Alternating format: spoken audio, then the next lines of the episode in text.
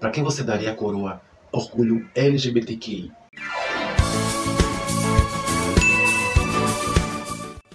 Essa foi a pergunta que eu fiz nos meus stories recentemente. E muitos foram citados. Pedro do Pão na Roda, Pablo Vittar, Vitor Marruti. Ainda da Bahia tivemos João Ives, Daniela Mercury, Gêmeos Coutinho, os guerreiros lá do Âncora do Marujo. Eu ofereço a coroa a todos e todas do Stonewall. A todos os anônimos e anônimas que diariamente se posicionam. As travestis, as porcas, as afeminadas, as pintosas. Elas que batem na perninha, levantam a mão e dizem me respeita.